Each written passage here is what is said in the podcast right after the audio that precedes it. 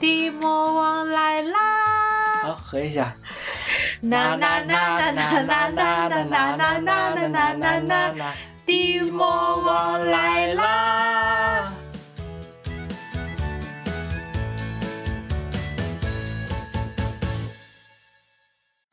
欢迎来到迪魔王店。有没有花絮？没有，连名字都报错了。我们已经向前没有到我啦，感觉这个人漂亮，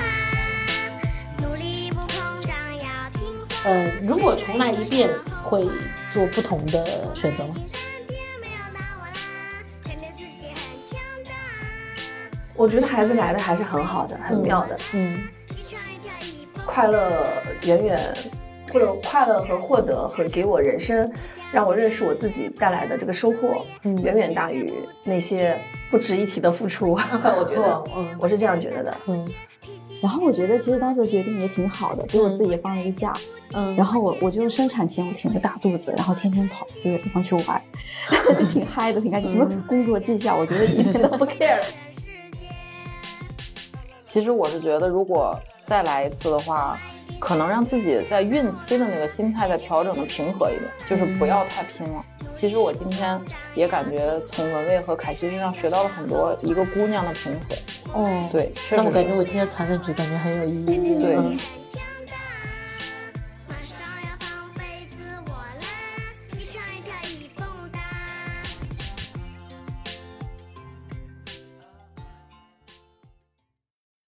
欢迎来到迪魔王电台，Dave Mo 让有意义的事情有意思。我是电台的主理人，同时也是刚当了一百多天妈妈的五花肉。呃，今天的节目呢，我们把男性排除在外。呃，这个不是歧视的意思，因为我们今天要聊的话题是妈妈们。那今天也邀请到了我的三位老朋友，也算是做妈妈这件事情上的前辈，土豆、凯西还有文蔚。那请三位分别给大家打个招呼吧。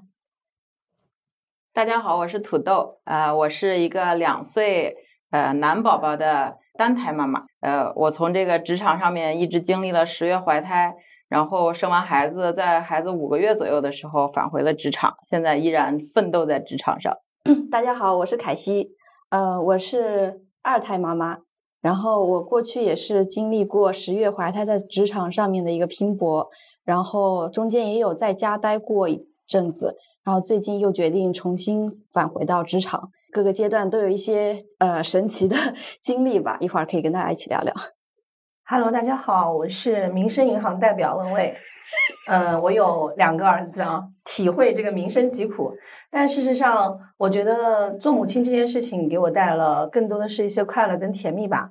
好啊，大家的自我介绍都蛮精彩的，其实也给我们后面的内容埋了一些伏笔啊。呃，那其实我比较好奇，呃，我决定生育其实是在三十岁左右这个时间，然后也是因为呃疫情啊，或者一些自己心理上的变化，也想先了解一下大家是什么时候决定生孩子，然后当时有没有纠结过这个问题？谁先？我 我那我先讲吧，我是一个自由散漫派，其实我的孩子都是非计划生育。对，就是我的小朋友，说起来很很神奇啊。呃，我在我怀第一个宝宝的时候是，呃，我发现他的时候我已经怀孕两个月了。那个时候我准备结婚，在我准备结婚之前，其实我打算离职，因为我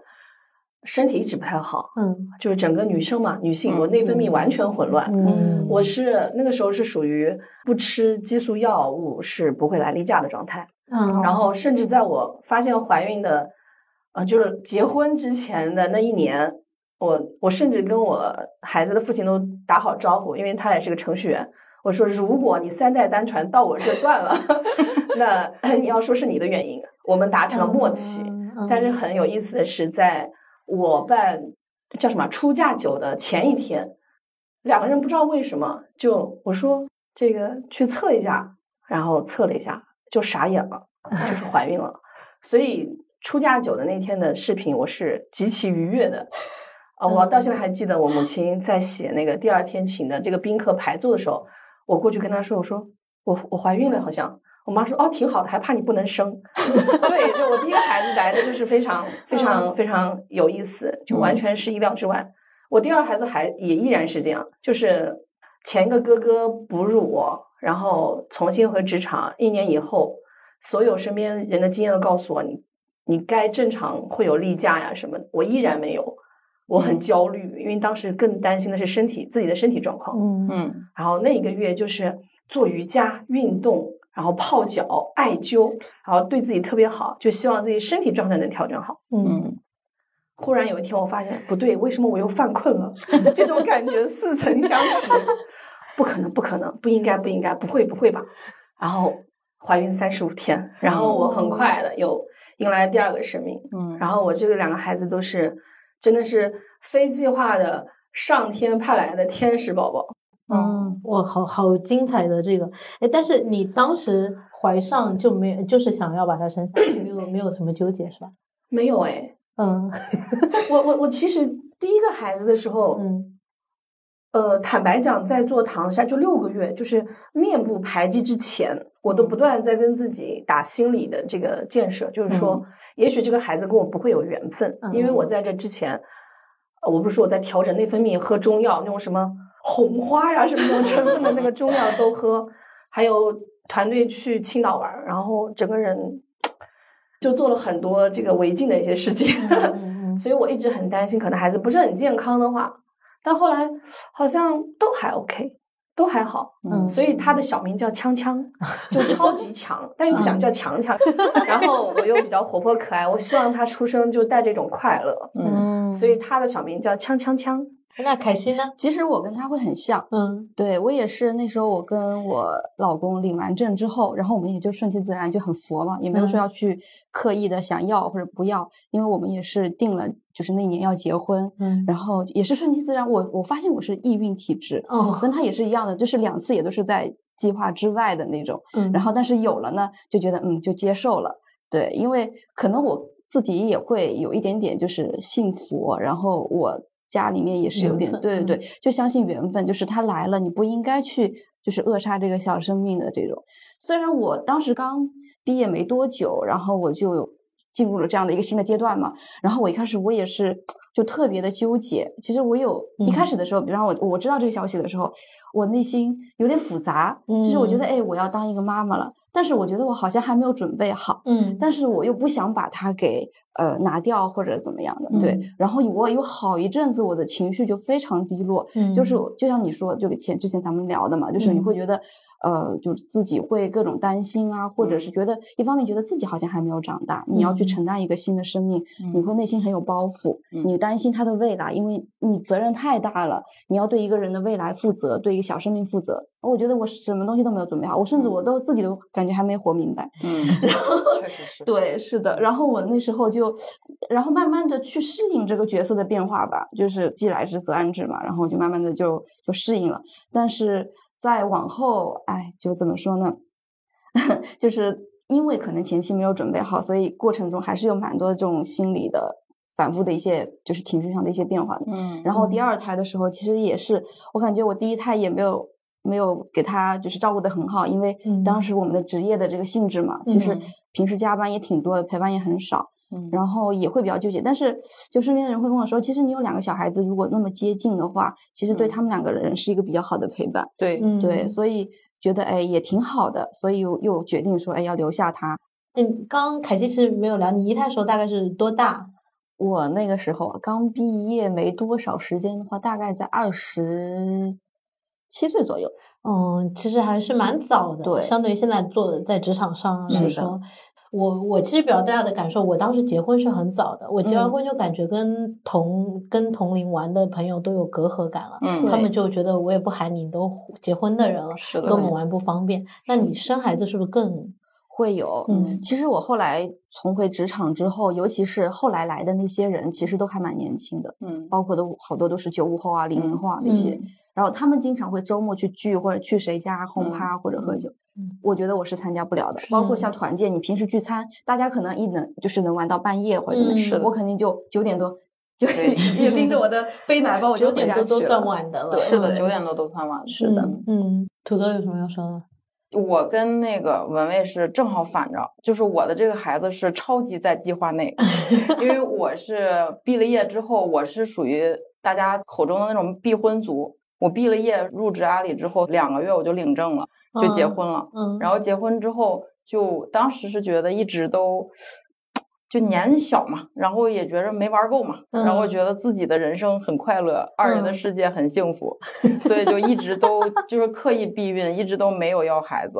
一直到了。感觉拖不下去了，就是再大年纪大，可能就会觉得就生不下来了，或者怎么样，嗯然后就觉得哎呀不行了，确实到年纪了。是多少岁？我是一九年的时候，一九年的时候我是是三十，嗯对，然后三十的时候我就觉得该要了啊，确实不能不要了。结果砰哧一下子，就是当时 也也不是砰。哧一下子，当时是因为一开始是因为工作太忙了，嗯。然后忙到就是每天晚上我十一点钟忙到回家，然后跟我老公为了我加班这个事儿没有办法好好备备孕，嗯，然后就能一直吵到凌晨一点 啊，然后睡觉。就那段时间自己在工作上面陷入了一个极大的一个自我的一个漩涡，就出不来了。嗯，然后就没法备孕，然后刚想备孕，调整状态好一点儿，哭哧一下子又开始了，就是三年的大疫，对，所以就一下子哦到了二零年年初就没法去医院了嘛，就说嗯再放一放吧，然后就一直到了就是第一波疫情过去了，比较平稳的时候，那个时候就说，哎，要不然要孩子吧。哎嗯，然后当时就觉得这备备孕怎么着备备半年呢？结果结果就 就好像两 次中招，因为我例假很很规律，嗯然后就在例假下一个月该来例假的那天，就突然感觉前所未有的疲惫，特别的困，就每天睡睡不起来。然后我老公就说：“他说你测测吧。”我说：“怀孕哪有那么简单的？”我说：“不可能。”嗯，然后我们就他说你测测测测，然后一测，哎，果真是怀孕了。对，所以就是我的这个孩子其实是非常在计划的时间内，按照我既定的那个节奏就这么来了。哇塞，真的是听起来是特别标准化的一个项目流对程。对，是的，就是没有任何毫无风险，甚至于提前完成任务。哎，那其实刚刚有聊到，嗯，职场的加班呀，或者嗯压力啊，它的压力的激素给给这个文伟带来的这个影响。大家在整个怀孕期间还在职场上拼搏的话，呃，有没有比较难忘的一些事情？其实我觉得总体来讲啊，最起码我现在所在的单位对女性的员工还算是比较还可以了。嗯啊，总体来讲还可以。但讲实话，说到底，这个社会啊，可能这个这个这个老天爷给给女性的这个赋予的使命，本身就跟职场的这个环境是有一定的冲突的。嗯确实是因为讲实话，从一开始，我刚才讲我刚怀孕的时候巨困。我我我非常我非常幸运的是，我没有任何的孕反，我嗯从来都没有孕吐过。也没有恶心过我，所以我根本就没有办法特别很身临其境的理解孕吐妈妈的那种辛苦啊。嗯但是这个困这件事情也真的很不好受。你不是说再去什么很高强度的那个工作了，你就是头三个月坐在那个工位上面，你都会一直就滴里当啷的就困了。这个是反正首先从生理上面确实会有很强的一个冲击，嗯然后再一个就是讲实话，再怎么样。总归来讲，就是其实职场对于女性来讲，其实它还是会有还是会有要求的，对吧？业绩压力摆在那个地方，所以本身其实还是嗯需要女性付出很多的。我记得我当时在怀孕的时候，我刻意要求自己一定不要加班，一定不要熬夜。我后来也非常的，一直到今天我都非常的呃赞叹自己这个决定，我没有熬夜。嗯，但是我确实也有压力非常大，一直要熬夜熬到十二点一点的时候，第二天也真的是非常的辛苦。然后包括在呃孕期的时候，其实当时跟自己的团队的一些呃同事有一些，如果要是这个意见不一致啊什么的，其实也会有比较大的压力的。对，就是总归来讲，还是希望能够平衡好。就当时在这个平衡点上面找起来，其实是费了很大的心思的。就是你怎么样能够让自己尽可能的在职场上面变得佛系，因为讲实话，过去六七年的工作经验让你无法佛系，是惯性，就是它已经完全变成你的一个肌肉记忆了。我觉得，嗯对，就大脑的肌肉记忆，就是你看到什么东西就默认想往前冲。是对，但这个时候你一定要让自己冷静下来，就是你现在已经怀孕了，就是到了九点半好收摊儿，然后上床洗洗睡。对，这个个其实，嗯，呃当你去想一想说，哎，今年这业绩也就这样了，对不对？反正你就躺平就算了。但是嘴上是这么说，真到做的时候，你心里面还是有不甘的。对对，所以这个是对孕期的时候，我觉得职场上面还是会有一些心理的那种焦虑在的。对对我焦虑的倒不像说孩子不健康，我焦虑的是如果工作真的挂了怎么办？所以我觉得我我也挺 拼的，挺嗯卷。其实特别能感受这种这种感觉，就是对于一些职场想上进的人来说，躺平是比奋斗难很多的事情。对，非常难。就是接受自己做这个事情没有做到自己预期的最好，是是很难的。嗯嗯，那我们再听听这个文文有没有？有怀孕期间，你其实也在职场上嘛？因为怀孕期间在职场上这个经历离我已经有点远了，八年和十年前，我刚才还回忆了一下，嗯 但是我现在回想起来都是比较愉快的嗯经历耶。嗯因为我刚刚也讲了嘛，我怀第一个孩子的时候，其实当时我的心态是我结了婚我就要辞职的那种心态。嗯嗯结果我领导就是我当时因为是十一去结婚，我打电话我跟我当时的主管说，我说我可能要把我的婚假要提前休了。他说为什么？我说因为我好像怀孕了。他挂了电话，当时后来同事跟我讲，挂了电话跟我团队讲的时候，我团队都惊呆了。嗯因为我那时候是一个每个月还在为例假来不来焦虑的女生，结果直接去结个婚就怀孕了。嗯，就觉得好像我天降神子那种感觉。然后我们那个时候团队比较特别吧，女生比较多，嗯大家好像对这件事情也会比较能理解一点。嗯当然了，就是你既然已经决定去生育了，可能有些选择，就就你也很很能理解你的主管，很理解这个环境，大家呃工作的这个要求啊，年龄段啊都差不多，所以你有些，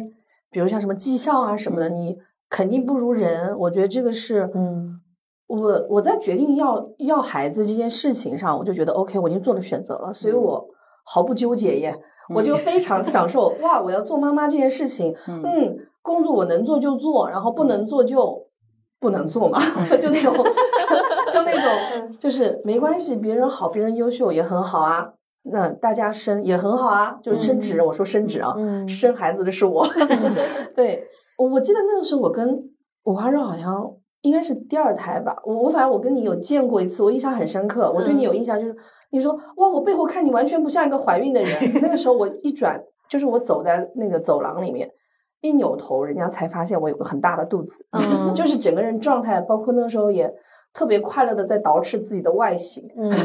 因为你知道内分泌失调之后，整个人就发胖，反而怀孕的时候好像似乎就是你胖的很理所应当，就是很自然，就是嗯。会很开心的打扮自己。嗯我没有什么特别不愉快的经历，嗯这可能也是我前东家，就是我那时候在蚂蚁嘛，蚂蚁技术团队，然后就回想起来都是很快乐。但是确实有一点，我每一次生，因为我是三年报俩的代表，我不光是民生银行代表，我还是三年 标准三年报俩的代表。嗯就是我每一次生育回来，到真的是我的工作内容都发生了变化。嗯嗯，那其实挑战蛮大的。但但我其实觉得，我们面对这种职场问题，大家的反应不一样。我觉得其实更多的是性格的原因的差别，嗯，确实，就是。倒不是说某个哎职真的是场环境我就觉得你的性格就是这样，你遇到什么你就是会反弹一个比较对，乐观的状态出来。不要给我贴这个标签，我现在有点害怕这个标签。OK OK，嗯嗯，好。其实呃，两位，我当时在约嘉宾的时候，本来是想约全职妈妈跟职场妈妈的嘛，因为我原来以为凯西跟跟这个文蔚都是在全职带娃的，看他们在，因为我们都知道我们自己的同事啊，吐槽都不太晒朋友圈，就除了除了我们俩，就是都是晒工作啊或者什么比较多。如果一个同事疯狂的发家庭相关，一定是离职了。并且没有屏蔽你。对，所以我我当时约两位，其实也想听一听，呃，有些妈妈做了职职场的妈妈之后，会觉得压力太大，或者担心小孩子照顾不好，呃，想辞职说回家全职带娃，所以也想听听这部分的经历是怎样的。对我那个时候一一方面呢，也是觉得当时职场给我机会并不好，然嗯。后另外一方面是我儿子那时候他老不吃东西，一直营养不良，因为他那时候只接受母乳亲喂，他不嗯接受奶瓶喂瓶瓶喂。我觉得这也是月嫂坑的我。我我那时候跟月嫂说，你给他培养一下那个吃奶瓶的这个习惯哈，因为到时因为到时候我要返回职场，肯定是要备奶呀，你要在家里。他说没事儿，没有小孩儿不会吃奶瓶的。结果我就真的被他哦坑了，不然后对，然后小孩儿他就只只接受亲喂，所以我那个时候觉得，哎，工作算什么呢？我就直接就先回家了。你就是一胎的时候就，二胎的时二胎的时候，对哦对，我跟凯西有一点点像，嗯，为什么离开职场？我当时也是，孩子的表现确实是一个诱因，嗯但虽然我自己反复问过我自己，就是我真正这个想要回归家庭，还是为了我自己，我自身的状态。我当时觉得我的职业发生，呃就是也到了一个瓶颈期，然后呢，呃，家庭可能自自身的状态也不是很 OK。嗯我觉得从更长远来看，我需要停下来。嗯嗯呃，当然，现实问题我也考虑了，嗯因为那个时候好像离开公司会有会有一笔让我短时间之内不用伸手要钱的那个状态，我觉得也 OK。嗯然后再加上我也想给我这么长时间给我带孩子的我的父母放一个假，让他们有他们的嗯呃理应有他们的这个比较嗯呃舒适的晚年生活，以及我的孩子，我也希望有一个比较好的陪伴。其实我在工作的时候，也是算是我同团队里面真的陪伴比较多的，就是。每天晚上要回去，就是他们洗澡和睡前故事时间，我是一定在家的。嗯其实这也已经很难了。嗯。对。呃，那个时候我还记得我有一任主管还会说：“哎、你加班吗？你好像不加班。”我想说：“嗯，因为我不吃夜宵，因为我们那时候九点钟吃夜宵，嗯领导可能才觉得你是加班，但其实我因为要赶八点钟要跟他们睡前洗澡什么之类的，对我可能六七点、七点左右我就要打车回去，这样。嗯嗯，但还是，嗯，我当时一个一个觉得我犹豫了，也犹豫了很久，但最后那个引爆点是我们家小朋友画画开始用黑色的颜料哦。来涂画的时候，我觉得，啊，不行，我说工作这个事情，很多人都可以替代我。那个时候是他多大呀？幼儿园，幼儿园大班，就中哦。班到大班，大儿子。那个时候小的也就才没上幼儿园嘛，嗯。我就是，嗯、哥哥上一年级，然后弟弟上幼儿园的那个阶段回的家，嗯嗯，然后一年就刚好他们是一个，也是你幼升小也是一个转折嘛，对，然后呃上幼儿园也是一个转折，刚好在那个阶段，对，就陪伴了他们，我觉得是在他们人生的一个转折期的时候，我刚好全职，就全身心陪伴了他们一段时间。那之前是你的家里面老人在主对对对，我父母，当然他们爸爸也是非常尽责的。就是我我觉得这个场景，我可能会说一辈子，包括可能会孩子长大了会反复说。呃，当然这只是一个 moment，不代表所有哈。就是有一天我我都已经不太记得是周末还是一个晚上，其实可能比较晚了，孩子都睡了。然后因为我们还是比较在乎夫妻关系的，就是呃我们会在一起，然后在书房的时候。我拿出了电脑开始写周报，哦，那应该是个周末，对，总不能在写什么方案，就是一定要交，可能是有什么，就是一个压力，就孩子睡着之后再干，嗯呃，不情不愿，但我还得干。我拿出了这个电脑在做，爸爸在旁边忽然默默的拿出了我儿子的裤子，开始补补他的洞。哇，对，然后那个瞬间，我忽然就是就笑了，然后一直笑很久，然后跟他在讲，我说可能，呃，这个这个画面会一直留下来。作为父母亲的，就在某一个阶段里面，嗯就真的就他爸爸还是非常细致的一个付出的一个人。嗯嗯嗯，然后，呃，我可能就只是陪伴孩，因为他们有上学了嘛。嗯当时我还记得那个 HR 和那个主管还问我说：“你为什么这个时候选择离职？第一，嗯快上市了，你这都放弃了很多；第二，你的孩子也就是已经过了那个最艰难的时刻。我说：“因为我现在最难，嗯，就是我觉得我面临了各种挑战压力，是我我要离开这个环境了。嗯我说我需要休息，我很简单，我就需要休息。嗯所以我那时候每天的安排，就那那那大半年吧，我每天安排就是早上起来做丰盛的早餐，真的好丰盛，我好热爱做饭吃这件快乐的事情。然后布置的非常的嗯漂亮的餐桌，然后把家里两个宝贝都喂得很快乐，吃得很饱之后，把他们送到学校，就完全属于我的生活。嗯，然后我会去健身房锻炼，我会去那那年开了杭州的公园卡年卡，就各种地方去打卡。有些时候还装模作样带本书，虽然也没翻两遍，就是哎各种去玩儿，嗯然后就各种去爬山啊，他就一个人啊，可愉快了，可快乐了。当然，你还是这个尽责还是要尽责的，差不多到点儿了。你外面饭馆也打了卡了，或者怎么样了，跟小姐妹约好了，什么结束了，好，快三四点了，她得幼儿园放这个这个放学了，嗯我得去接他们了，嗯然后啪要回来，回来的时候把他们接了，接回来之后，那就开始又切换成 母母亲的这个身份，我就给他们准备晚饭，做晚饭，送培训班，嗯送完培训班回来洗漱，洗漱哄睡，睡前故事，呃，一天的见闻聊完，然后 上床之后迎接我们家另外一位回家，我还会给我老公做夜宵，嗯，然后还会跟他一起看电影，然后他那个时候还说好了一个星期还是一个月，我已经忘记了，太遥远了，会放我一天晚上可以出去跟小姐妹喝酒玩的这个时间，对，嗯但是我觉得整个挺自洽的耶，嗯就回来那段时间，我感觉你是一个沉浸感特别强的人。对就是当你做什么事情，你就会特别特别的投入，而且你知道你想要他还认同这个事情，对他，对他主要是他知道自己想要什么，对，嗯，这个特别重要主要要。那个时候也觉得自己，就是是是我要去做的很对的选择，嗯尤其那一年里面，后来不是我们团队嗯组织有变化，嗯有人会来问我，其实有很多人会在整个过程都在，或者说在我没有重新回职场这个过程当中，会问我很多次，你会不会后悔？嗯比如说，哎呀，你要再熬个半年，你看你将迎来新的契机。我说这半年我过得可爽了。对吧就只要做了选择，你走这条路上之后，我觉得你就去享受这过程，哪怕它是苦难和痛苦，或者是压力，或者所有所有负面的东西，我认为这都是你做这选择，它必须要承担的。嗯嗯嗯嗯，哎，那你为什么又回到职场？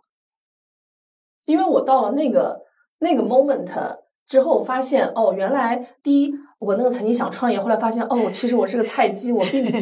没有这个能量能创业。最起码那个时候的我，嗯即便我有非常好的 idea，我有很支持我的团队，甚至有很看好我的所谓的投资人和投资机构，但我那个时候就觉得我过不了我心里的坎，我觉得我好像还不够强大，我要么再去一个创业型的公司看看，到底创业是怎么回事儿。那确实可能我之前都是在打工，嗯嗯而且你知道我这个年代的人，大多数人就是身边就是包括我的朋友圈、社交圈，大多数人也没很少有人自己呃创业或做生意，就是我的周边的圈子就很亲密的圈子没有。好像似乎也没有这样的，就是内心的这个动力或者是支撑力不够，然后我就没做这个选择。嗯然后，所以我中间有一段时间去创业型公司工作一段时间，但你看人生就是很玄妙了，就是去了创业公司这个选择，其实带我呃人生挑战给我的一些机会，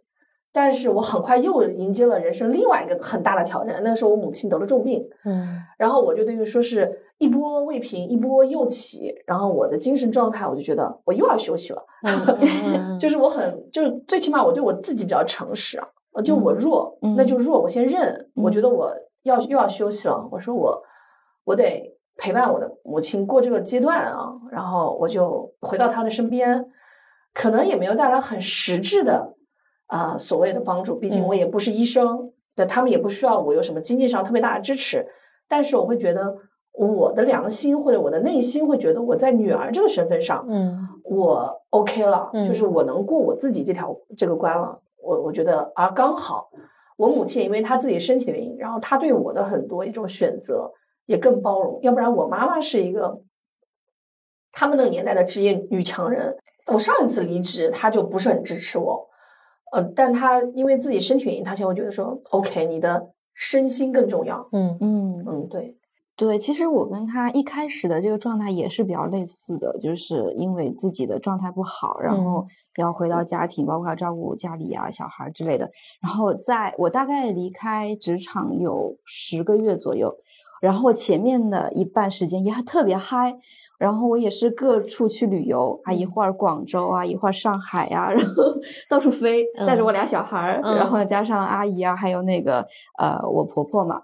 那飞了一阵之后，我就会开始自我怀疑，嗯就是我未来我到底要干嘛？我不可能一直这个样子，嗯对，我会因为我可能是因为就是那种从小接受这种教育，就是呃你要有实现自己的价值啊，然嗯后就是这种哈，就是是在这样的一个一个价值观里边，然后包括我家里的长辈也会说，那你不能说嗯、呃完全要依靠家里面或者怎么样，你你要独立，就是可能跟他的妈妈的这种想法也会比较像，对。嗯，所以我后来也是在看，随便看吧，就是佛系找工作。嗯然后如果有合适呢，我就去；如果没有呢，我就再等等，或者说我也想尝试一下别的。然后就像他说说创业这个事情，我也有想过，很搞笑。我那时候在跟我一个朋友聊啊，说海外有一个叫我不知道怎么读啊，就 E S T Y 的一个平台，一个小众的一个呃手工艺平台。嗯然后呢，就很多手工艺人他们会把一些呃就自己做的东西往上面去卖，卖给老外。我也捣鼓了很久，店也差点开起来了，很搞笑。他而且要求就是，呃，一定要有手工那种视频。我在家里磨戒指，对，一磨一下午，搞得下家里全都是灰的那种。然 后我婆婆他们就在那边看着，旁边围了一圈人，看我在那里磨戒指，还挺好玩的。但是后来也没搞起来，因为那个平台就是限制中国人，他怕你小商品这种义乌小商品上去搞倾销嘛。嗯对，然后他会把中国人这条路给你堵死了。然后想想想其他也没什么好干的，我就去找工作。然后后来就无意中找到了一家可以在家办公的这种工作，我觉得还挺好。我说工作时间我就办公一下，然后如果小孩有需要照顾的，我还可以出去代言，或者说我甚至可以去接送小孩上学这样子。对，然后我就进入这家公司。然后当时的对这个公司的一个期待就是，呃，我能够平衡好家里和工作。嗯但我发现工作是有毒的，嗯就是嗯 你工作着工作着，你就不自觉的就会沉浸工作进去对，然后它会占用你大量的时间，所以，嗯，我我最近其实也会比较纠结，我要不要继续再看下去？哎，其实这个点我觉得蛮有意思的，就是你嗯刚刚问我说重回职场，其实现在因为我已经有，对我现在又重新有了一个完整的一整年的工作的状态，而且是一个嗯跟以前完全不一样，是一个朝九晚五的工作。嗯当然，做这个选择，我也是综合考虑了很多很多因素。嗯嗯，但我也在想啊，就是这个工作，它依然违背了我原来是说我长久希望做的这件事情，就是我的经济来源希望能够与我的生活是有一些能量流转的。嗯就比如像你们现在做这样做电台，如果是有经济收入的话，我会觉得如果你也很沉静的话，会很棒。对因，为我身边有朋友是这样，他擅长的、有兴趣的，并且跟他的生活是有正向能量流转的，嗯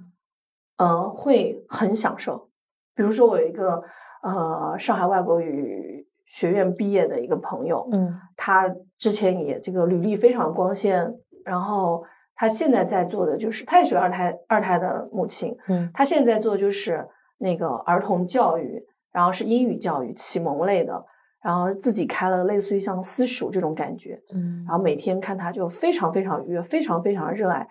因为他这个本身对他自己的孩子，包括他接触的人群，跟他的生活这个能量是很匹配的，又很擅长，我觉得这还挺好的。嗯，我觉得我现在更多的就是现在我目前的这个状态，这个这个所谓的这份工作，嗯还不能算是我的事业。嗯我觉得人的事业跟生活是不能割裂的。对，我更希望是，呃，事业和生活是就完全匹配我们原来嗯。这个前、前司的，就对我来讲是前司的这个 slogan，就是你认真生活、快乐工作这种状态，真的是人生的很极致的追求。感觉我们在寻找一个答案，要解答我们好几个问题，就是那一个答案。嗯不知道有没有这个幸运找到？其实刚刚两位，嗯，这个文蔚跟凯西聊了自己呃全职，然后职场的一些状态，然后还有我们这个生完娃一直在职场奋斗的嗯无缝衔接上的这个土豆。嗯你有那么几个时刻想说我就回家全职带娃吗？还是工作给了你不一样的能量？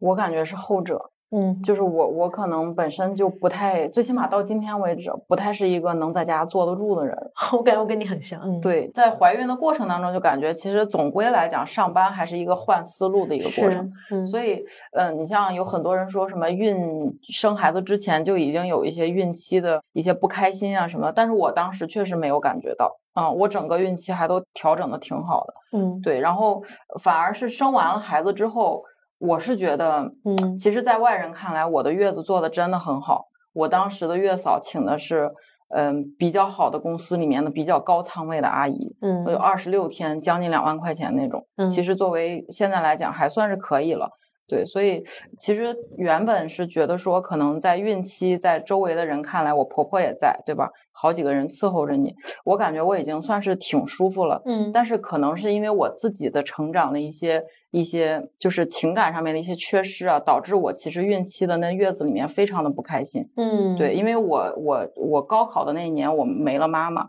嗯所以当时我也不知道为什么，就是我所有的好像怀孕期间积压的一些负能量情绪，好像都在月子里面爆发了。嗯，我当时就特别特别的会回忆之前自己母亲失去的时候，嗯、会幻想说未来我的结婚、我的生产，可能妈妈都不在身边了，就嗯。过去的那些回忆全部都涌上心头，然后就月子整个过了个乱七八糟，嗯又加上我最开始的时候的一开始头二十天的月嫂不是特别的好，嗯，给我和孩子搞得都有一些不太好。嗯。然后所。以就当时就急剧的加速了我的这个负能量的传播，而且那段时间我老公工作非常忙，他一个月能有至少二十四五天都是要在外面出差的，天呐，所以我月子其实是看似是一堆人围围着我忙，但是我当时心里是非常孤寂的，是非常孤独，对，所以那段时间就过得不是很开心，正好那个月下雨。我现在印象当中，加剧了对，嗯。在印象当中，就是我生孩子的那天还是阳光明媚，第二天就急速降温，嗯然后就下了一个月的雨，一直到我出月子了才天晴了。天所以到今天为止，我的月子里面的整个回忆都是比较昏昏暗的。嗯。对，而且后来我也发现我自己好像在最初的时候没有能够特别好的找到妈妈的那种耐心的状态，一直可能到了孩子将近一岁前后，嗯。我才突然发现，原来我可以那么耐心，嗯原来我可以对孩子那么好，原来我有那么多的另外一面是我没有想到的。所以在好像在孩子四五个月的时候，呃，那段时间也有过纠结，就是我到底是回职场以后要。我纠结这件事情纠结了两个月，就是我回嗯到职场以后，到底是要拼，嗯还是要中等，还是要躺？嗯这三个事情我来回想，是来回想，来回想。嗯我其实我很想躺，我就觉得，哎呀，这不挺好的吗？对不对？嗯躺一下，找一个比较那啥的位置。但后来终究好像就是，可能我就是这样的性格躺不，下来，对。然后找的那个位置呢，当时是说是一个偏中等的，我觉得嗯还挺好的。结果呢，到今天为止，干着干着变成了一个拼的 状态。我也非常我觉得你会把所有的中等变成拼的状态的，对，是，嗯然后就是感觉回到职场以后，他对于你日常带孩子是一个，嗯，是一个换换脑子。我就一直嗯在说，我说我上班是在休息身体，然后劳动脑子；回到家以后是脑子完全放空了，但是嗯身体有点累。嗯，，对，其实我们家到现在为止，白天都有阿姨，嗯，对，然后我哦婆婆还在。嗯我觉得我带孩子应该 不应该累才对，我也不知道为什么，反正总归回到家之后带孩子还是有一点点累的。所以嗯两边这样互换着呢，我反而觉得还挺舒服。对我反而为是身心俱疲，而且而且，其实我我周围也有呃零星几个全职妈妈，我嗯总归感觉，如果天天跟孩子泡在一起，妈妈是会崩溃的，对，是有崩溃瞬间的。嗯，对，就是怎么着，那个孩子在那叽里呱啦的时候，他不按照你想让他做的那个方式做的时候，嗯总归是有一点崩溃的。嗯，但是如果你每天在职场上面来回互换一下的话，你反而会回家觉得哇，你怎么这么可爱？然后抱过来就会亲一口，嗯然后也嗯不会觉得他那么讨厌。嗯，哎，其实我还比较好奇一个问题，因为现在其实除了呃妈妈的角色，其实也有爸爸的角色。刚刚也大家也偶尔有提到，嗯，一个是大家都说产后的一年是夫妻关系最紧张的一年，嗯，这是一个。第二个是你们在呃生育前有讨论过夫妻双方谁更兼顾家庭？有，嗯。我先说吧，嗯。这个事儿原本其实我和我老公在我刚刚入职场的时候，我们两个人的角色是，呃，简单讲就是我挣得多，我比他挣得多，嗯。对，然后嗯，当时我们两个人就说过，就是可能他他当时还在我们老家，嗯，后来他就。来杭州了。嗯。然后呢，来了之后那段时间，就是我说我们一开始要一八一九年想备孕的时候，那段时间他真的是在我全职顾家的，嗯，他把我养的白白胖胖。自从他来到杭州之后，我没有自己洗过衣服，没有自己下过厨房。哦，哇塞，对，然后他的厨艺也是就是日益大增，就是从简单炒个菜变成后来整包子、整饺子、整烙饼，就是特别高高级的，你知道吗？就什么什么 炖鹅，对，然后什么肉夹馍，就那种高端的。然后呢，呃，一开始我们是觉得说，可能就是如果这样下去的话，那可能就是我以职场为主。然后一七一八年，我也天天都在飞。嗯然后后来我怀孕期间，他的工作突然一下子找到了一个还不错的，也是在阿里。然后找着之后呢，他就进来了，然后慢慢的收入呢就高了，对就逼近 逼近我的水准。又加上那时候我怀孕了，嗯我们两个人呢也没有明确说，但是确实是我一怀孕肯定是要颠倒过来了。嗯所以那段时间到坐月子，一直到可能孩子一岁左右，确实是可能我顾家顾得多。嗯，我刚才讲，我月子里面他都二十多天没在家，嗯对，所以就是总体来讲是自然而然的，没有特别刻意聊过。但是我们两个人确实是在所谓夫妻感情的紧张上面，在第一年的时候真的是有这个坎儿，我自己是嗯明确感知到的。嗯我觉得有几大原因嘛，第一嗯就是我会认为，呃，他没有做到我想象当中爸爸嗯应该做到的那个水准。疯狂点头感谢，嗯，疯狂点头，在场疯狂点头。然后第二就是我会觉得他为什么不理解我，嗯就是很多的我的一些决策，我对孩子说话的方式，我的一些教育理念，你为什么不能跟我对齐嗯啊、为什么不能跟我拉通？拉通，好阿里就呀，职场的这种思维就带入了家里。确实是这件事儿，也是后来我自己这也是我后来自己反思的一个点。嗯就是我可能比较过多的用妈妈的一种方式，其实讲实话，爸爸和妈妈终究不一样。嗯对，不能用妈妈的对孩子的那种方式来去要求爸爸也以同样的方式来带。嗯所以其实第一年的时候，我们几我们两个人有过几次比较大的争吵，就是分歧。嗯他会觉得说我我工作回来，我就是想找个地方自己安静一会儿，但是我会觉得你为什么不把时间投入给陪孩子上？嗯对，这个是我们两个人分歧最大的一段一一一个原因。嗯然后再后来就是，嗯、关于我们两个人为了，就是由于这种争吵嘛，我跟他去年就搞了一次年度 review 会，什么啦？年度 很正常，我们曾经也是这样子的。对，就是我们两个，我提前准备好两张纸儿，就是内容一模一样的，就是我认为我去年做的好的，嗯呃，去年做的不好的，我认为对方做的好的，然后以及对方需要精进的，嗯对我们两个人就提前填，就背对不背自己写，嗯写完之后要一起对一下。然后我们两个人碰的过程当中，后来我就突然发现，很根本的一个原因是因嗯为，嗯、我们两个人针对对家庭的投入这个方面没有达成共识，提前，嗯，因为他的工作越来越忙碌，嗯。我的工作也像我刚才说嘛，我把中等干到拼了嘛，嗯对不对？所以两个人在不知不觉当中就把自己的这个生活都付出给了外部，嗯。然后他也希望我能，他当时给我写的需要精进的就是再多投入一点时间到家里来。嗯我心想，我每天都是固定六点半下班儿，然后到家就是刚像刚才文蔚说的，洗澡、讲故事什么乱七八糟的，全都是我来。晚上的时候，对，所以我会觉得说，其实我投入的已经不少了。我觉得嗯可能我也是一个现代现代社会的这种新女性的一种典型代表，就是我、嗯我我渴望被社会认可。嗯，对，所以才会希望把时间投入给更多的在外面的东西啊，而且这个外面也不一定仅仅是工作，你像我可能还会去做公益啊什么的，嗯嗯，对，然后我自己也会搞派系，我会觉得说可能社会活动对于我也很重要，但是爸爸那一侧呢，嗯，可能就会觉得说我的投入力度还是不太够，嗯。对，所以我这个时候才突然发现我们两个人的一个矛盾的根因，就是因为对对方在这个方面的期待嗯。都有，而且没有达成共识。嗯对，所以我们两个人才深度的交流了一次，我才说，我说那好，有些地方我也希望你能怎么样做，嗯，然后你有一些东西，那我也接纳，对我也我也可以继续做到更好，对，所以其实后来就那就想办法呗，对，然后去解决这些问题。你那个年度 review 的气氛是怎样的？嗯，我是特别一本正经，就是画面一劈两半儿，我是特别正经，然后他爸爸谈的话就，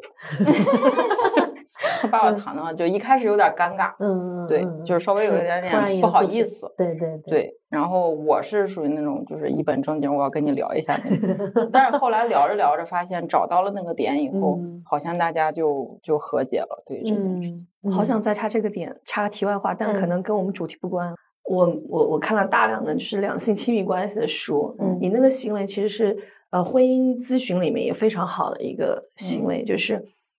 两个人要拉拉，就是拉通对齐，聊一下底层逻辑要认识一下。对方内心很真实的一些想法。嗯，是的嗯，其实特别特别推荐就是这个这个形式本身，我之前没有想，我只是说我想跟他聊一聊，但是你这样空聊呢，又有点儿干巴。但问题可以设计的柔和一点。对，哎，我跟你讲，就是做因为那两天在写年度总结，你知道吗？我突然想，哎，这不就跟写 OKR 一样吗？反正整个差不多的形式得了。嗯其实我也会有，嗯就是我是大概每年十二月三十一号，我会给他找一个咖啡馆，嗯，然后俩人坐下来我们的聊结婚纪这个更念日就是形式这一 天，真的吗？仪式感，仪式感，对然后我会找一个年底 review。对对对，就是年年底的 review，然后会各自先说一下，就是哎，这一年你先说自己做的好的，对和做的不够好的，我们甚至都会打绩效，你知道吗？因为你给自己打因为这样多少分？这样写完之后，你会发现哦，原本原来我们两个人呢可能分歧点在这个地方，同时你也会看到你可能没有注意到，但是他感觉很温馨的瞬间。对，是的，对比方说，他会给我讲，他说去年你对我的妈妈就是非常的耐心，因为他妈妈中间有过几次生病什么的，嗯。然后我也都都是从头到尾的都陪着去医院什么的，嗯。所以这些瞬间其实我自己是不会特别的关注的，嗯，但是作为他来讲，他就会觉得好像很温馨，嗯嗯而且被互相看见的那种感觉，对，就是其实会 I see。对，所以我把那两张纸后来我每年会给我儿子写年纪，我都会把它加在年纪的后面，嗯对嗯嗯嗯，我也打算就一直每年都加下去每年都写一个。我我妈现在帮我带孩子嘛，嗯呃，就是属于公婆来一个月，我妈来一个月这样的状态。然后我跟我妈妈之前的关系其实是呃比较嗯对抗型的，嗯就比较对抗的。然后生完之后，呃，我也会担心，我怀孕的时候，嗯，对于出月子最大的担心，我是住月子中心的，就是为了想隔离开这些东西。嗯然后出来之后，我最大的担心就是我没有办法这样子相处，我跟他最好的关系是保持距离。然后现在，呃，我出来录播课啊，我去工作啊，但我反而更依赖他，他可以帮我搞定，帮我在旁边照顾。他有一天，呃，有有两个瞬间我吃不消的。他有一天，呃，是说我我那天去录播课，呃，他说你安心的去做，然后我就像保姆一样，我把他照顾好，是这样子，这是一个。还有一个是有一天我真的是哭了，就是他在我房间帮我哄着孩子，二月闹的时候特别闹，嗯大哭，然后他又在拍着，然后跟他说，呃呃，你快快长大，长大之后外婆外婆就老了，然后嗯外外婆牙齿可能就没了什么之类，然后我当时就完全不行了，嗯就这样子，就是我是怀孕跟生子给我对于我妈的感受。为什么我担心她崩了，然后我崩了？没事，我没崩。对，就是就是反而让我对呃我自己原来很逃避、很对抗的一个关系有了重新的认识。包括在带的过程中，他也会不断的跟我讲我小时候呃我是什么样子，呃，他是怎么带的，怎么怎么样。而且每个人都说，你生完孩子之后会重新的理解跟妈妈的关系，跟跟家人的关系。对大家有没有很深的这种时刻？大家都要缓一缓从，眼泪先回眼眶，进去再说。就我跟你有点像，嗯就是我我觉得可能是不是我们这种外向型的嗯女儿，嗯多少都会有一个，我我不确定啊，反正我是我不知道你是不是，反正我是，嗯因为我妈妈也很强势，嗯然后因为她的强势，就是人家说你不在什么，嗯嗯。嗯，那句话怎么讲来着？就要么就毁灭，要么就是反抗嘛。嗯我就是那个反抗的类型。嗯也因为这种不断的在挑战权威，不断的反抗，可能也促使了我的个性上从小就是也比较张扬，也比较外向，也比较表达。嗯因为从小你就要对抗权威，对吧？就这种感觉。嗯，因为我妈妈是帮我带孩子时间最久的，嗯她等于说我一怀孕就我一结婚，因为我结婚就发现怀孕了嘛，嗯 我一结婚，她就在我身边，我的整个我的这个怀孕的整个阶段，然后生孩子，生完哥哥，我很快又生了弟弟，又怀了弟弟，嗯而因为我怀弟弟这件事情，我妈是非常不开心的。嗯嗯她是一个如此爱好自由的水瓶座，又是一个一直以来的，呃，工作上女强人。她有这么多的小姐妹，她有这么自己计划好的这个晚年生活，她本来觉得她尽责了，嗯帮我带大一个，到了三岁可以上幼儿园，可以脱手了，我又来一个。啊，当时我算是恳求了一下我爸，因为我爸是一个一直比较相对比较居家的一个会料理家的一个一个男性，然后来了之后，但我跟我妈妈关系就一直一直，就是我很有主见，嗯。他也很有主见，嗯。我们总在沟通，嗯可能用各种方式沟通。后来反倒是他后来生病，嗯我依然觉得我跟他到现在为止，我依然觉得我跟他没有找到那个特别特别就像别人那样的嗯母女关系啊。但我只是现在接受了一个事实，就是我们这对母女就是我们的状态，我们就是可能，呃，要有一点点距离，反而会双方都更舒服。太近，对我们俩都会是伤害，但是有那么一点点距离，我们会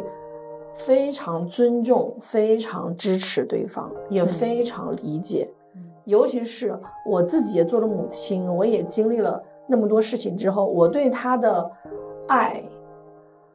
呃，远大过于我自己以前以为的。以及他生病之后，我才意识到，我原来如此不能失去他。嗯就我完全不能够想象有一天他真的从我的生命当中，呃，消失的那一刻，我该怎么办？我只希望那一刻稍微晚一点来，在那刻来临的时候，我真的可以真正的长大了，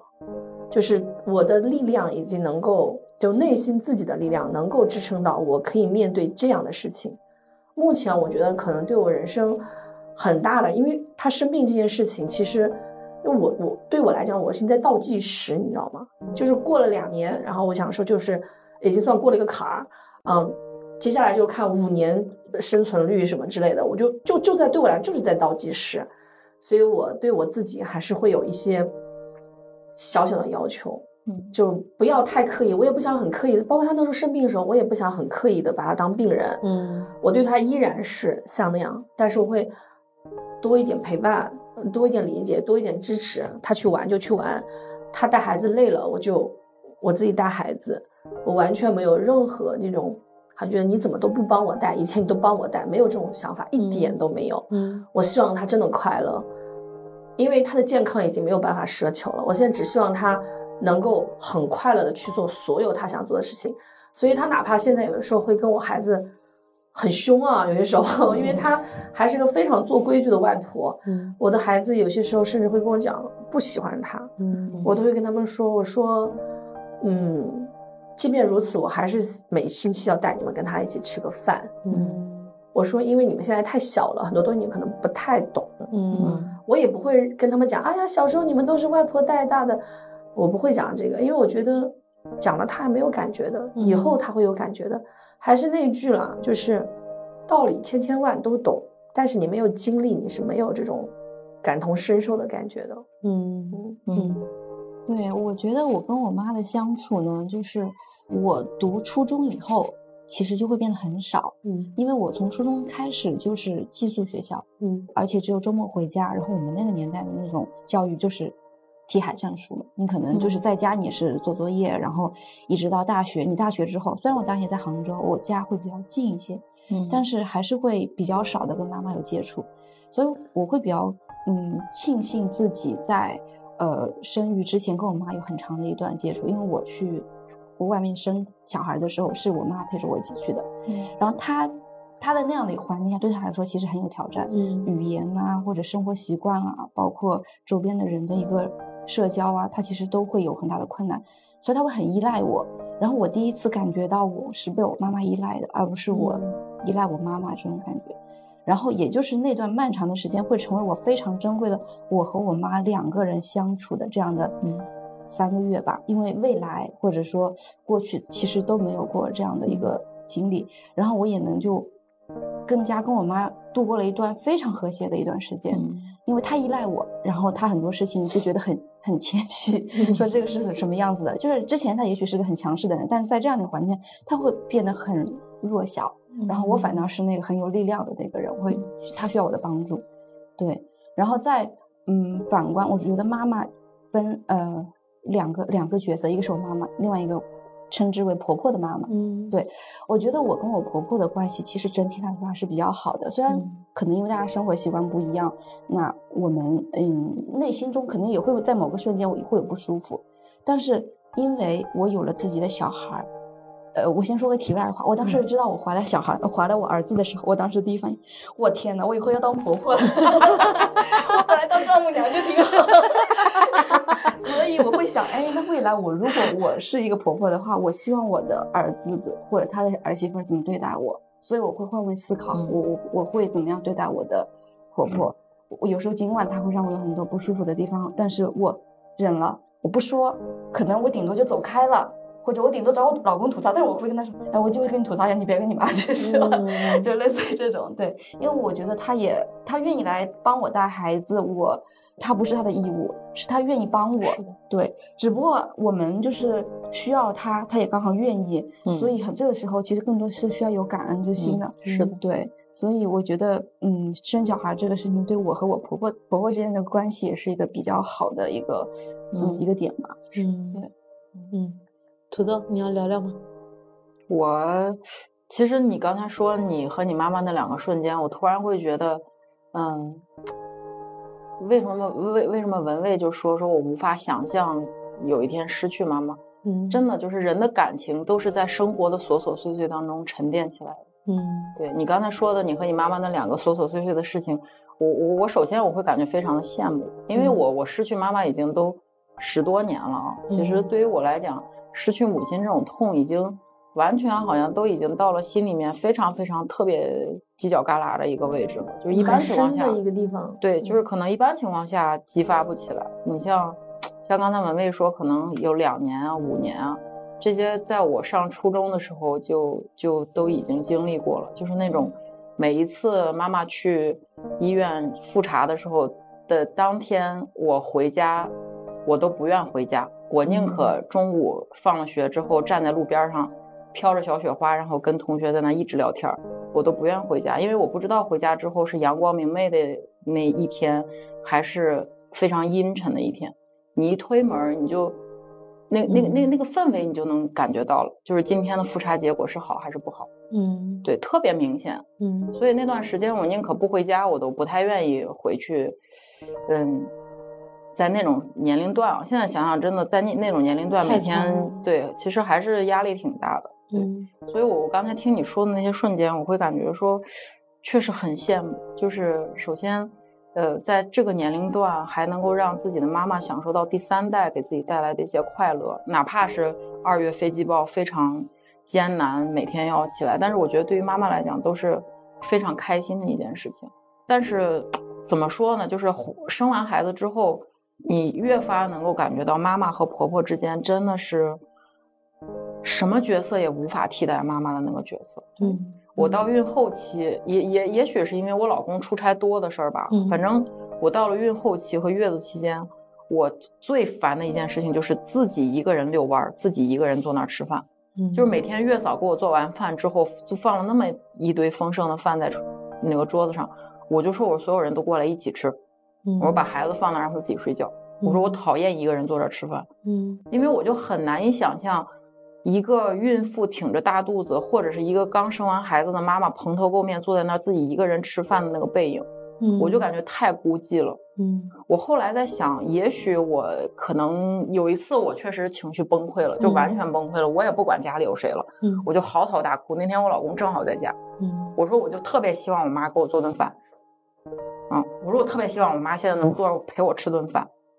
然后我婆婆当时就跟我说，她说那个，她说你心情不好，她说你就给我说啊什么的。我那个时候突然发现，确实妈妈和婆婆差了好大呀不，一样，真的不一样。就是你想要的那种感情，可能永远也找不到了。嗯，就是那种感觉。嗯对，但是像 c a t h y 说的，就是我也非常非常的感激我婆婆，因为我也是觉得说，没有老人有义务给你带孩子。嗯对，而且她已经，我我老公上面一个哥哥一个姐姐，我儿子在他这辈儿都是老六了，这是已经带了第六个孩子了，其实很辛苦的。嗯对，所以我我坚持找阿姨，其中一个原因也是这个，就我不希望让我婆婆来了之后，真正去每天看孩子什么的。我也希望她能来到这边来之后，能够享受一下自己的时间嗯啊，然后享受一下这个第三代带来的一些乐趣吧。就天伦之乐。对，就是家里嗯面的一些东西，反正搭把手就好了。对主要带孩子的事儿还是交给阿姨。就辛苦的事儿，对外包。对，就快乐的留给快乐留给自己，然后嗯辛苦的事情、跑腿儿的事情留给外人。对就是又如果要是经济条件能允许，反正我我作为一个职场妈妈，我给我自己的一个要求也是，但凡你能挣出来自己吃吃的那口和阿姨吃的那口，我就肯定选择上班儿。对，所以就是其实有阿姨在的话，嗯，我感觉整个家庭氛围什么的，包括跟婆婆之间的关系什么的，一直处的还也还都不错的。嗯对，但是确实是，就经历那次月子里面的月子餐之后，确实发现，就是你想要的那份感情，永远已经都没有了。嗯所以我觉得这个可能是一个人逝去以后，当时的那个痛苦啊，可能只是一次性的打击啊，但是更后续的这种延续性的痛，其实是更更让你很难受的。就是所有的事情，你都觉得他无法再参与了，那种遗憾的感觉，其实是才让你更难受的。嗯对嗯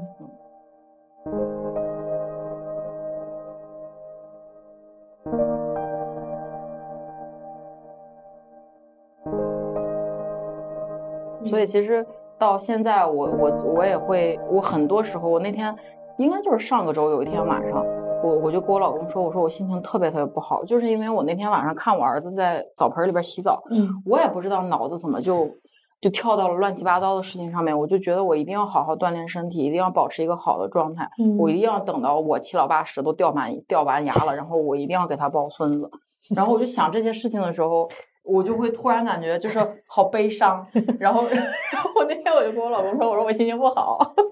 我忽然特别想讲一个话题，这个嗯话题也挺有意思的。我在线下跟朋友聊起来的时候，他们都觉得我还蛮蛮诡异的，就那种，因为我们现在都做母亲了嘛，嗯，而且刚才 c a s s i e 也聊了说，哎呀，我要从丈母娘变婆婆了。嗯然后那个土豆也说，哎呀，我七老八十在抱孩抱孙子。嗯我特别好奇，你们真的觉得未来他们会，就是，就会需要我们吗？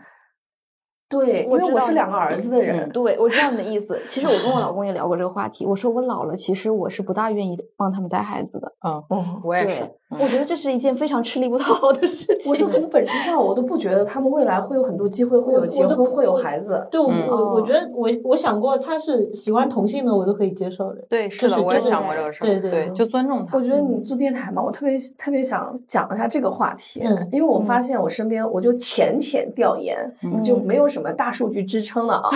但我就浅浅调研一下，就是八零后、九零后，就我们范围大点的女性做妈妈之后，对于未来孩子的自由发展，咱们不光讲说性取向啊，嗯就是说呃什么自由发展，不管他从事什么行业，嗯啊，这个一定成龙成凤，因为我们这代还是父母，其实真的还是寄予厚望的啊。嗯虽然现在我们也卷，也会给孩子报很多兴趣班，但嗯其实大多数人也都知道。你是什么水准，以后孩子大概率是什么水平，也不会有特别奢望的对，那种期待。我我个人感觉，我浅浅掉下，来这个 阶层就行了啊。嗯，对，这种感觉。嗯，但是我会觉得特别有意思的一点是，我身边的那些所谓的姐妹啊，嗯就八零到九零这两个年代的，呃都还挺真的挺开放的，就孩子就是身心健康就好了对，。是的，对，虽然可能也许平时陪作业的妈妈们都。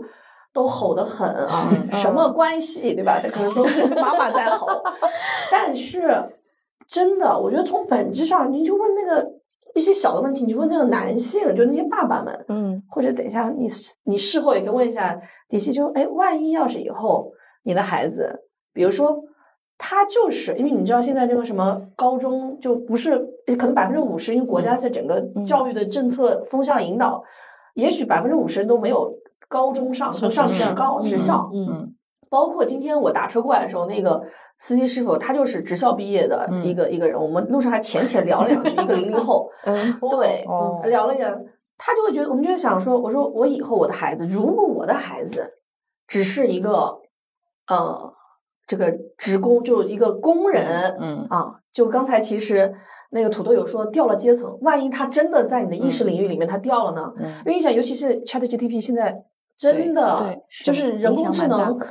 这个未来很快很快来临了，可能他们以后真的从事的不是你所想象的那个，嗯。甚至他的所谓的社会阶层，也许也不是你想象那样。是的，他的兴趣爱好，就比如说，呃，我其实现在也略略不能理解那种在虚拟世界里面花非常非常多钱的行为，嗯。嗯。但是也许我的孩子以后会是，嗯就是他给一个二次元的主播可能打赏了他所有的工资，嗯。我要怎么办？就是这种，我发现我对于我来讲，我只代表我自己，我是只要他快乐和他能够承、承受都可以。但我身边那些男性的朋友，那些做爸爸的男性的朋友，或者他即将做爸爸，或者他有计划做爸爸，只要有后代的想法的那种男性朋友，都是一个想法，绝不允许腿打断。就比如像你刚刚说的，嗯他哪怕如果是万一他是个同性恋呢，嗯对不对？嗯万一他是个男孩，他喜欢男孩子怎么办？腿打断，绝不接受。我们家的 孩子的爸爸也是这样，嗯，我觉得这个真的是一个挺有意思的事情。对，我觉得我的小孩，我就可能几件事情不能接受，就是黄赌毒。就就社会底线，我们还是要有。底线还是有的，放道底线还是有的德伦理底线的东西对确实不我说。其他，我觉得就是任他就发展。非原则性问题。，对对，因为我身边真的太多了，嗯有这种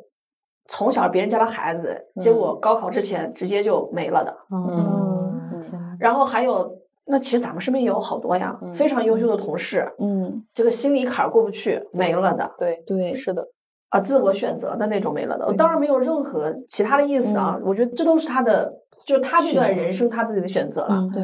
还有就是真的因为身体原因，你看我们原同事对不对？嗯也有身体原因，好多个。嗯，他人生接下来会跟周边的人有很多很多遗憾的。哇，我觉得世事真的太无常了。对嗯嗯嗯嗯，我们聊点题外，嗯就是我我们刚生完的时候，群里不是有几个几个妈妈嘛，有一个妈妈就说特别受不了别人喊她宝妈，哦，晕。你们当时有在意这个吗？就是我那个时候去接儿子的时候，嗯我那时候全职在家的时候接儿子的时候，我儿子常常是最后一两个被接走的。嗯有一次呢，幼儿园老师跟我说，他说：“你知道吗？刚才达达在这等你的时候啊，旁边另外那个某某某小朋友跟他说，呃，说，哎，看我们俩谁的妈妈先来接，谁是最后一个。”我们家小孩说：“那一定是我妈妈，为什么？因为她在化妆。就是我是哪怕全职妈妈的时候，我也很要有我的，嗯，就是很少，我几乎没有听人家叫过我宝妈，嗯或者是、呃当然他们可能说，哎，达达妈妈，锵锵妈妈，嗯但是人家对我的认知标签还是我并不是一个很纯粹的母亲这个角色，嗯，因为看着我就是一个自自己的状态，对，嗯就看我朋友圈也是哇，去人家就会天天很好奇，你怎么带的呢？你怎么还能去玩儿呢？你怎么还能去画画呢？嗯你怎么能还能安排？你怎么来接孩子的时候还化着妆，还穿着漂亮的裙子，嗯 还穿个高跟鞋，还蹬蹬那个自行车什么，就就整个状态就很很不是那个标签。嗯嗯其实嗯我也是觉得，人女生还是要有自己的一部分，包括像现在我的同事给我的评价就是时间管理大师，但是我不觉得这是一个，呃，怎么说呢？以前觉得这是一个负面评价，但是我觉得这个可能对是对我的一种肯定吧，因为其实我我在现在这家公司，其实因为我们远程办公嘛，他们所看到我的状态就是可以全情投入到工作，然后又可以从工作中抽出来，嗯。然后像我们也会有一些团建，我也是一个人可以去，然后他们就觉得我的整个状态也都挺好的，包括我去年这一年在这家公司拿到的结果也都是蛮好的。对，但其实我觉得一部分呢，还是来自自己对自己的一个坚持，你一定要有自己的时间，心态这一块先要过。嗯，不能说我在工作的时候我要考虑家，我家在家里的时候考虑工作，但另外一部分我觉得很重要，还是嗯，就是家人的一个支持吧。对，后盾还是很重要。确实，嗯嗯，土豆有什么要说的？我只是觉得我自己现在在在平衡家庭和工作还有个人的时候，其实是在个人这个部分投入是最小的。我也花了很大的时间来去做所谓时间管理和精力分配管理，但是暂时还没有找到在自我这个板块很好的一个平衡点。嗯，对，所以我是这个也是我我我给自己，就是我跟我老公在去年 review，就是我给自己今年有有改进的点。对一个非常大的一个任务，就是要去嗯找这个平衡点。嗯嗯，今天其实呃也是我传了好久的一个局，本来想嗯。分开录的，后来我想着想着，感觉互相之间其实能够产生一些能量的，所以嗯。就传了这个局一起。呃，有呃我这种刚当上妈妈的，哎有我们嗯。单胎的妈妈，也有呃两个孩子的妈妈，有各个性格的，呃很拼的，有很呃自洽的嗯。状态的，然后大家的经历看起来都是呃曲折，但又幸福，但可能也有也刚笑中带泪的嗯一些状态。希望能给有一些在纠结说要不要生子啊，面对无论催婚催育的状态，呃，我觉得都是一种选择。然后希望能给大家一些。呃，我们作为过来人的一些经历的写照，看看大家可能会经历的一些事情，打个心理预期，然后怎么去平衡这些心理状态，呃，然后给一些呃产后的一些朋友们呃一些参考，说自己这样的状况其实不是个例，不用感到害怕和恐惧，都是可以过来的。然后呃，比如说我们可以寻求专业人士的帮助，或者。我们再多传 几个这样的 局来跟大家聊一聊，其实聊一聊可能就没事了。嗯嗯，那我们今天就聊到这里，拜拜。拜拜拜拜拜。妈妈有双大眼睛，有时雨有时晴。当我做错了事情，就不敢看她的眼睛。哦，这个我喂奶，你能喂？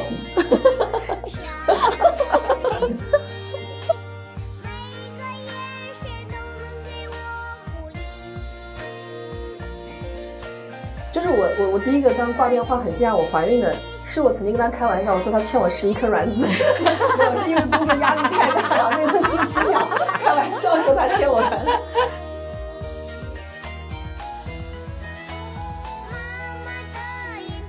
过去这一年，你觉得你被我爱着的瞬间是什么？嗯，我觉得我被你爱的瞬间是什么？我觉得我表达爱意的瞬间是什么？就你有印象的时候。对对，这个特别的好，因为结婚纪念日不用再下馆子送礼物，搞这些有的没的。哦，我们就是结婚纪念日那天。我跟你讲，因为这个方法我大概从我从结婚就一直做，